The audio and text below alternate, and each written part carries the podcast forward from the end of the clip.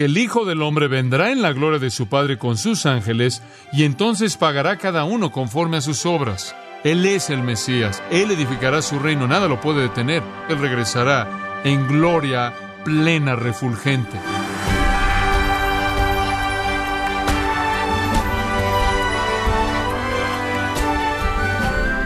Agradecerle y le damos la bienvenida por estar aquí con nosotros en Gracia a Vosotros con el pastor John MacArthur.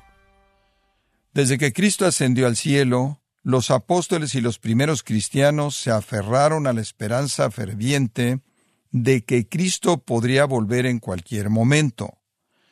Pero, ¿qué nos enseñan las escrituras acerca del inminente regreso de Jesús? Bueno, el día de hoy, el pastor John MacArthur, en la voz del pastor Luis Contreras, nos enseñará acerca de la segunda y última venida de Jesús y lo que esto implica para cada uno de nosotros en la serie Cristo despliega su gloria en gracia a vosotros. Abran sus Biblias conmigo en Mateo capítulo 16, comenzando en Mateo 16, versículo 27, y realmente llega hasta el versículo 13 de Mateo capítulo 17. Este es uno de los puntos más importantes uno de los grandes momentos en toda la vida de nuestro Señor Jesucristo, y creo que en la vida de sus apóstoles, y estoy seguro que también en nuestras vidas, como descubrirá usted conforme lo estudiamos. De hecho, me gustaría titular esta sección Una probada de la segunda venida. Una probada de la segunda venida. Ahora, el capítulo 16 de Mateo es un capítulo maravilloso. Contiene algunas realidades monumentales. Es sorprendente cuántas grandes verdades son presentadas de manera clara en este capítulo. Ahora, recuerde que estamos a tan solo unos cuantos meses de la muerte del Señor Jesucristo, y conforme Él se mueve más bien ahora de manera rápida al tiempo de la pasión, Él percibe una gran necesidad de preparar a sus apóstoles para lo que van a soportar y después para la resurrección, la ascensión y su ministerio posterior. Y entonces es un momento de enseñanza más bien intensa. Y en este capítulo en particular, él comienza a hablarles de todo lo que está involucrado en el corazón y alma del Evangelio. Por ejemplo, en el capítulo 16, él hace que ellos afirmen que él es el Mesías. Ellos dicen, tú eres el Cristo a través de la voz de Pedro. Y después ellos también afirman, mediante la revelación de Dios, que eres el Hijo del Dios viviente. Y entonces el capítulo se concentra en su naturaleza como Mesías, su identidad como Mesías. Afirma y confirma también su deidad. Después en el versículo 18 él dice, yo edificaré mi iglesia. Y nos dice que el plan va marchando de acuerdo con la agenda, que el desarrollo del reino de Dios está avanzando como fue indicado. Y después él añade las puertas del Hades, lo cual es simplemente una frase que se refiere a la muerte, no prevalecerán contra ella. La muerte en sí no puede detenerla y entonces aquí él habla del poder de su reino. Entonces, Él les ha dicho realmente a través de la inspiración de Dios, la revelación de Dios mismo, que Él es el Mesías, que Él es el Hijo del Dios viviente, que Él edificará su reino y que la muerte misma no va a poder detener eso. Y entonces ellos comienzan a percibir cómo se va desarrollando el plan. Después Él les dice, comenzando en el versículo 21, que Él va a morir y va a resucitar el tercer día. Y entonces Él les ha revelado su muerte y su resurrección. Y todo esto en el espacio breve de la segunda mitad del capítulo 16. Y eso nos deja con una gran realidad más. Cristo ha venido, Él es el Mesías, Él es Dios en carne humana, Él está edificando su reino, nada lo puede detener, Él morirá, Él resucitará y finalmente Él regresará. Y eso llega a ellos en el versículo 27, aquí es donde retomamos nuestro texto juntos porque el Hijo del Hombre vendrá en la gloria de su Padre con sus ángeles, y entonces pagará cada uno conforme a sus obras. Esta es la primera revelación clara en la vida de nuestro Señor de su segunda venida. Esta es una gran verdad que ellos están escuchando. Él es el Mesías, Él es Dios en carne humana. Él edificará su reino, nada lo puede detener. Él morirá y Él resucitará para probar que ni siquiera la muerte lo puede detener. Y después Él regresará en gloria plena, refulgente. Esto entonces constituye el gran mensaje del Evangelio, el cual se convierte en su tema conforme instruye a sus discípulos en los días y semanas y meses hasta su muerte. Y aunque ellos oyeron las lecciones y aunque Él se las volvió a dar una y otra y otra vez, la plenitud de todo esto realmente nunca fue entendida por ellos hasta después de que sucedió. Y ellos comienzan a mirar hacia atrás y tuvo un significado que nunca antes tuvo cuando lo oyeron por primera vez. Ahora no era un mensaje nuevo el hecho de que Jesús vendría en gloria. Los profetas estuvieron llenos de ese mensaje. Isaías habló de eso. El salmista en el Salmo 22 habló de eso.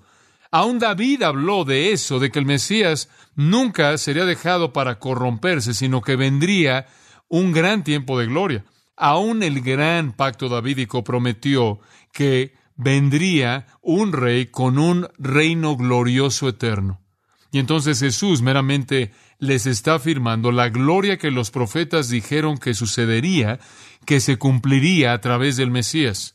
No obstante, hay un sentido en el que ellos pudieron haber perdido ese sentido de gloria por las cosas que habían ocurrido en la venida de Cristo.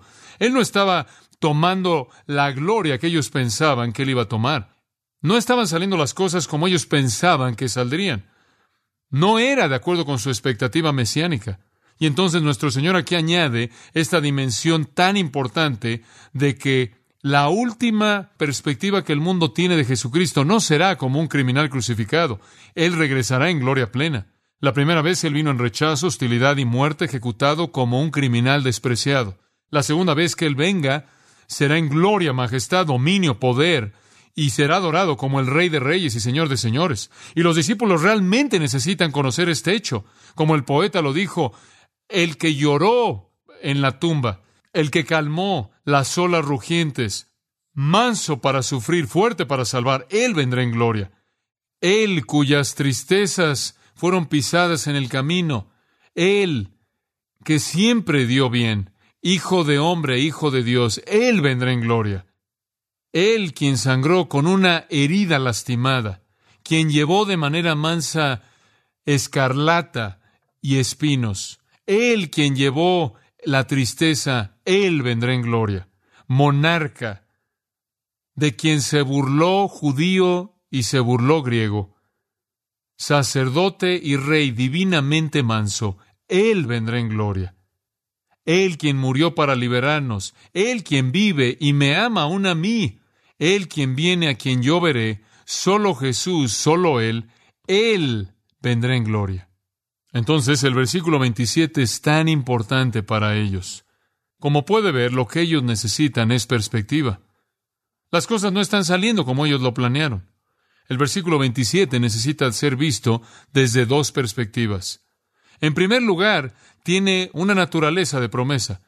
Es una promesa para aquellos que creen, para aquellos de nosotros que amamos y conocemos al Señor Jesucristo, el pensamiento de su venida es una promesa que nos llena de gran esperanza y expectativa, ¿no es cierto?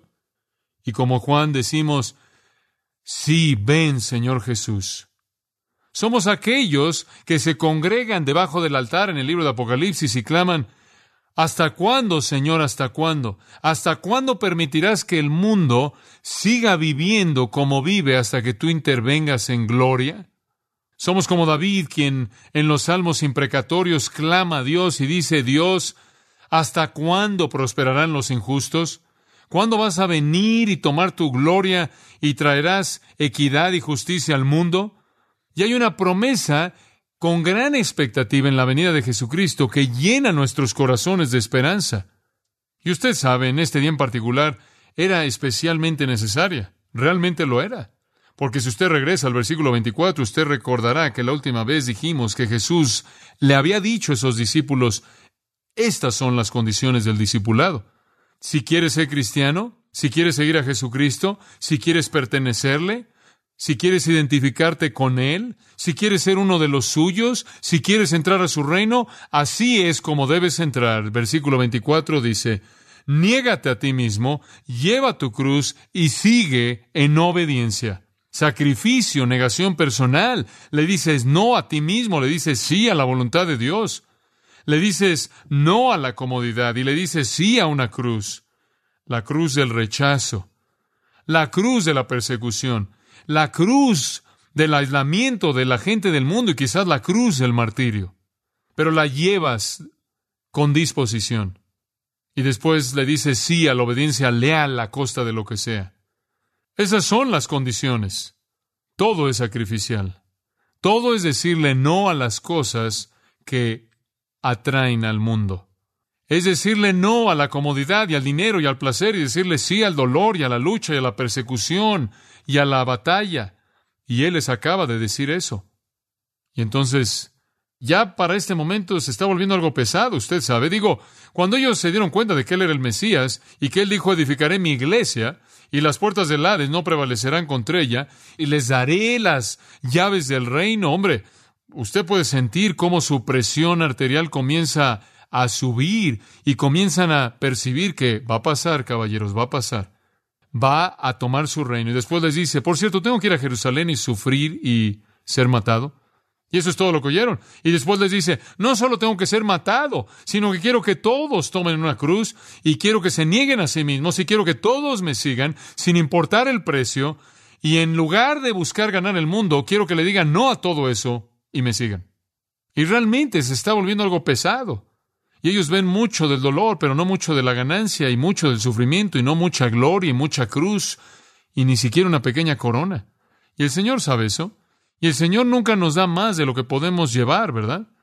Y entonces de pronto hay esta luz que prende en la maravilla de lo que Él dice. Mira, no es lo único que hay, hombres. El Hijo del Hombre vendrá en la gloria de su Padre con sus ángeles. Eso no ha cambiado. El plan sigue en curso. Está por venir. Y más adelante el apóstol Pablo añade este comentario cuando dice que el sufrimiento de este mundo ni siquiera es digno de compararse con qué? Con la gloria que será nuestra con Él. Romanos 8:18. Entonces es un versículo que trae esperanza. Está lleno de promesa para ellos y para nosotros, porque así como ellos anhelamos la venida de Jesucristo. ¿No es cierto? Pero también tiene una naturaleza de advertencia una naturaleza de advertencia. Como puede ver, él acaba de decir en el versículo 25, porque todo el que quiera salvar su vida la perderá. Si usted trata de aferrarse a este mundo, va a perder la eternidad. Les acaba de decir en el versículo 26, ¿qué les importa ganar en todo el mundo y de qué sirve cuando pierden su alma? Y después, ¿qué van a hacer para poder comprar su alma de regreso? Entonces, él también está diciendo en el versículo 27 algo que tiene una advertencia severa en su naturaleza. ¿Qué hay acerca de ustedes personas que no pertenecen a Jesucristo y nunca lo han seguido, no se han abandonado a sí mismas, no han tomado su cruz, nunca lo han seguido, nunca le han sido obedientes, nunca han nombrado su nombre santo. ¿Qué hay acerca de ustedes? Bueno, también viene en gloria y él también va a juzgar no solo a los suyos, sino también a los que no son suyos. ¿Por qué dice al final del versículo 27? Pagará cada uno conforme a sus obras. Como puede ver para el cristiano, amamos su aparición, dice Pablo, amamos su venida. El no cristiano, de manera ardiente, niega su venida, dice Pedro, porque también siempre está asociada con juicio. Entonces hay un sentido en el cual entendemos al amado apóstol Juan, quien en la visión de Apocalipsis 10 tomó el título de propiedad de la tierra, el cual representa la venida de Jesucristo, y él se ve a sí mismo comiéndolo y tragándolo y dice, es amargo, es dulce en mi boca y amargo en mi estómago. En otras palabras, la dulzura es la naturaleza de promesa para los creyentes y la amargura es la naturaleza de advertencia para los incrédulos. Y Pablo vio la venida de Cristo de la misma manera. Por un lado era gran gozo y él anhelaba que Jesús viniera. Por otro lado, él dice, conociendo el terror del Señor, persuadimos a los hombres. Y entonces, debido a que Jesús viene, es un gozo a nuestros corazones, pero al mismo tiempo es tristeza al mismo corazón. Nos regocijamos en lo que será nuestro y suyo, y nos duele ver lo que no será de aquellos que no lo conocen, pero Él vendrá. Para algunos eso significa una vida de negación personal y una vida de llevar la cruz y una vida de obediencia leal y una vida de sacrificio que se acaba y será recompensada con reposo eterno y riquezas eternas y prosperidad eterna y bendición infinita. Y para algunos, una vida de egoísmo centrada en sí mismos, de vivir para sí mismos, para sus satisfacciones, terminará y será reemplazada por una eternidad de tormento, de pobreza y soledad. Y entonces, esta es una palabra muy, muy general. Él no está hablando aquí de algún elemento dado de la segunda venida, de ningún suceso dado en los sucesos múltiples que ocurren en ese gran concepto de la segunda venida. Él simplemente está hablando en un sentido general y diciendo que cuando Él venga en la plenitud de su venida, en el progreso de todos esos sucesos, Él va a tratar con toda persona. Los creyentes serán raptados, inmediatamente tomados al tribunal de Cristo para recibir su recompensa por las cosas que hicieron que fueron dignas que Dios produjo. Los incrédulos serán finalmente congregados en el gran trono blanco, ahí del mar y de la tierra, y traídos delante de Dios como el juez final, y serán enviados a la muerte segunda, al infierno eterno para siempre. Y todos esos elementos de juicio que incluyen eso, en cierta manera, son llevados ahí en la parte de atrás de este versículo. Es una perspectiva general. Jesús viene. Veámoslo. Versículo 27 dice, porque el Hijo del Hombre vendrá. ¿Por qué se llama Jesús a sí mismo el Hijo del Hombre? Bueno, es un punto de identificación que usa de manera más común que cualquier otro, por mucho. Él con mucha frecuencia se refiere a sí mismo de esta manera. Y en primer lugar, identifica su humanidad. Habla de Él como el Dios encarnado. Él es identificado con los hombres, uno de ellos. Pero en este contexto, tiene un significado más rico, más pleno, más maravilloso. Y si quiere tomar nota de esto, pase en su Biblia al séptimo capítulo de Daniel. Daniel capítulo 7. Y comenzando en el 9, Daniel está viendo la historia del mundo de manera panorámica. Y él está viendo la consumación de la historia humana. De hecho, él mira hasta llegar al juicio final en el versículo 9. Y él dice en la visión, estuvo mirando hasta que fueron puestos tronos, y se sentó un anciano de días, cuyo vestido era blanco como la nieve, y el pelo de su cabeza como lana limpia, su trono llama de fuego, y las ruedas del mismo fuego ardiente. Ahora, ¿qué es esto? Bueno, aquí se está llevando a cabo el juicio.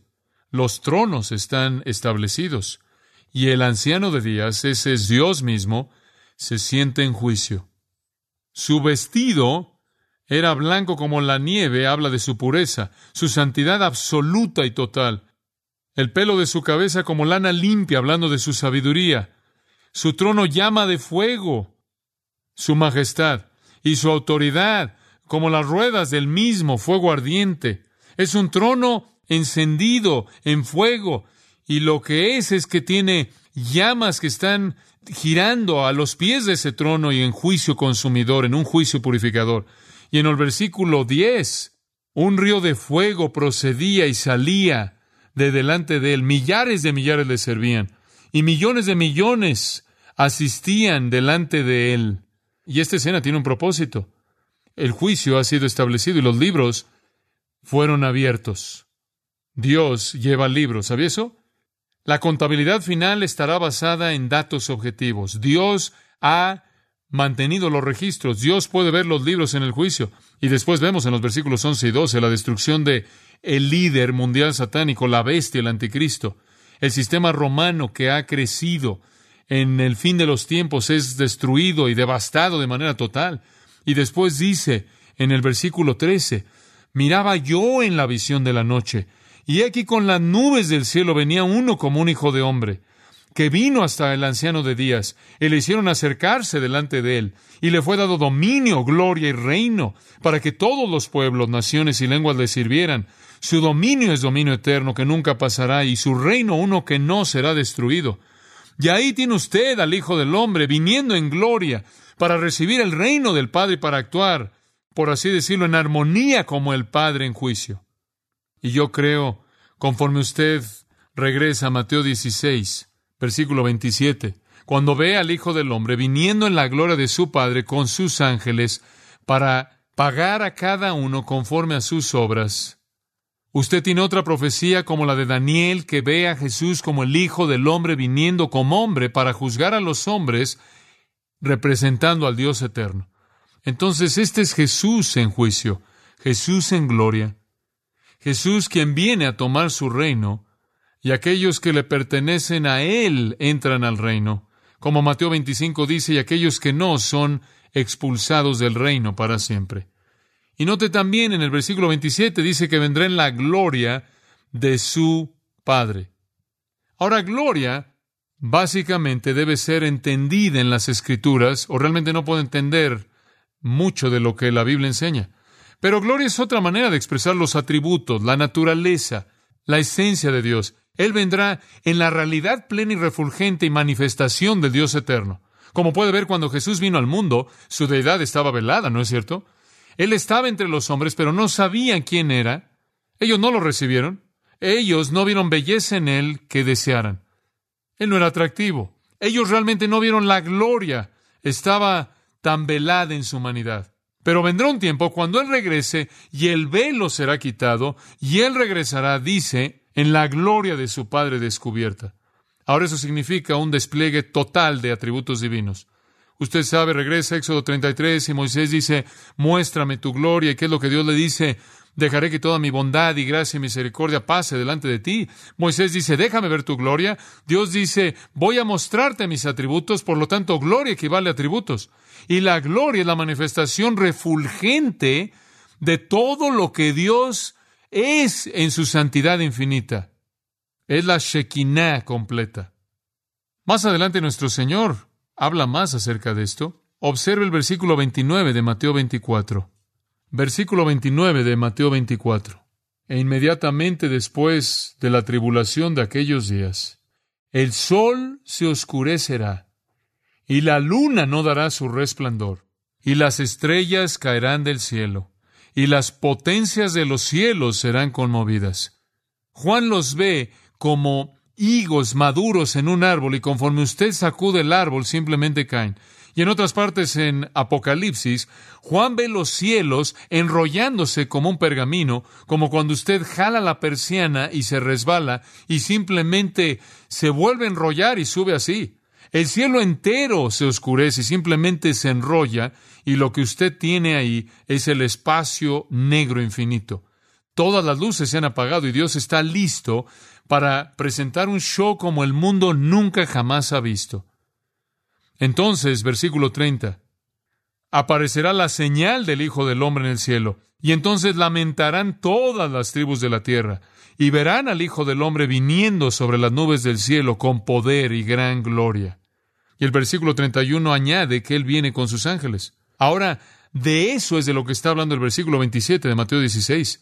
Él viene en la gloria plena del Padre con sus ángeles, miles de miles, como dijo Daniel 7, miles de miles de ángeles. Y entonces Él viene en la gloria descubierta, refulgente de Dios, con un cielo negro como trasfondo, alumbrando el universo entero con su gloria refulgente, de tal manera que los hombres gritan y piden ser escondidos de esa luz.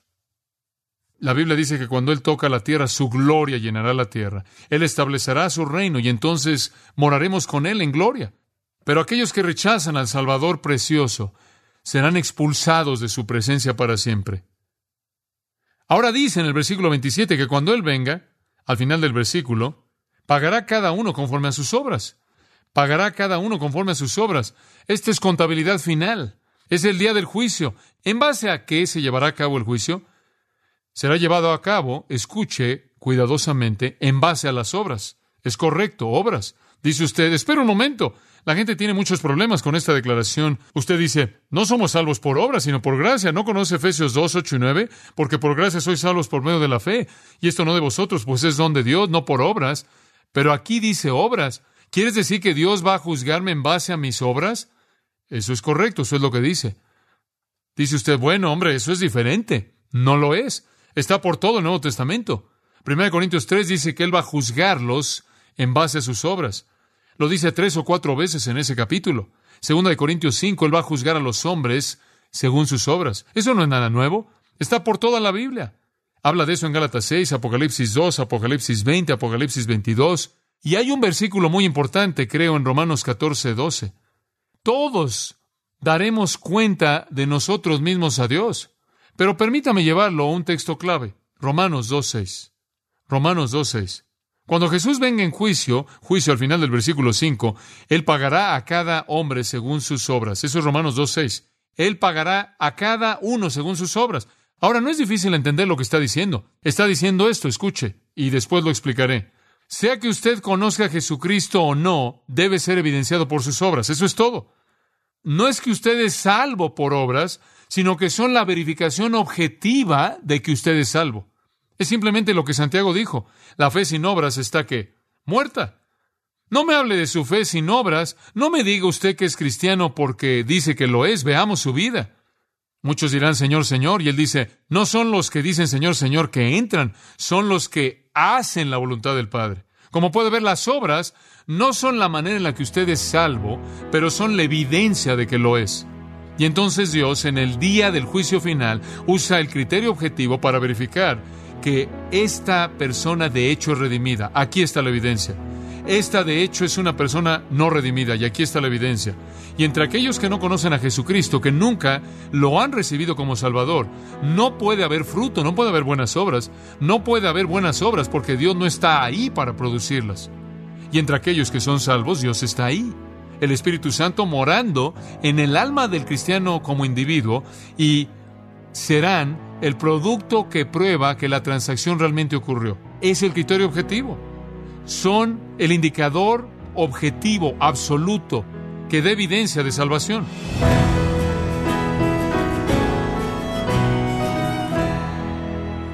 De esta manera, John MacArthur nos enseñó la importancia de la gloriosa segunda venida de nuestro Señor. Nos encontramos en la serie Cristo despliega su gloria, aquí en gracia a vosotros. Estimado oyente, quiero recomendarle el libro El Evangelio según Jesucristo, en donde John MacArthur examina los evangelios con el propósito de averiguar qué es lo que Jesús realmente espera de todo aquel que se considera un discípulo suyo. Adquiéralo en la página gracia.org o en su librería cristiana más cercana.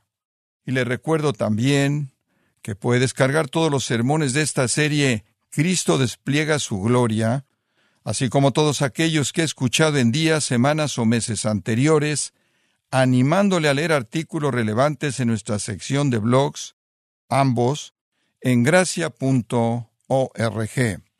Si tiene alguna pregunta o desea conocer más de nuestro ministerio, como son todos los libros del pastor John MacArthur en español, o los sermones en CD, que también usted puede adquirir, Escríbanos y por favor mencione la estación de radio por medio de la cual usted nos escucha en gracia a vosotros.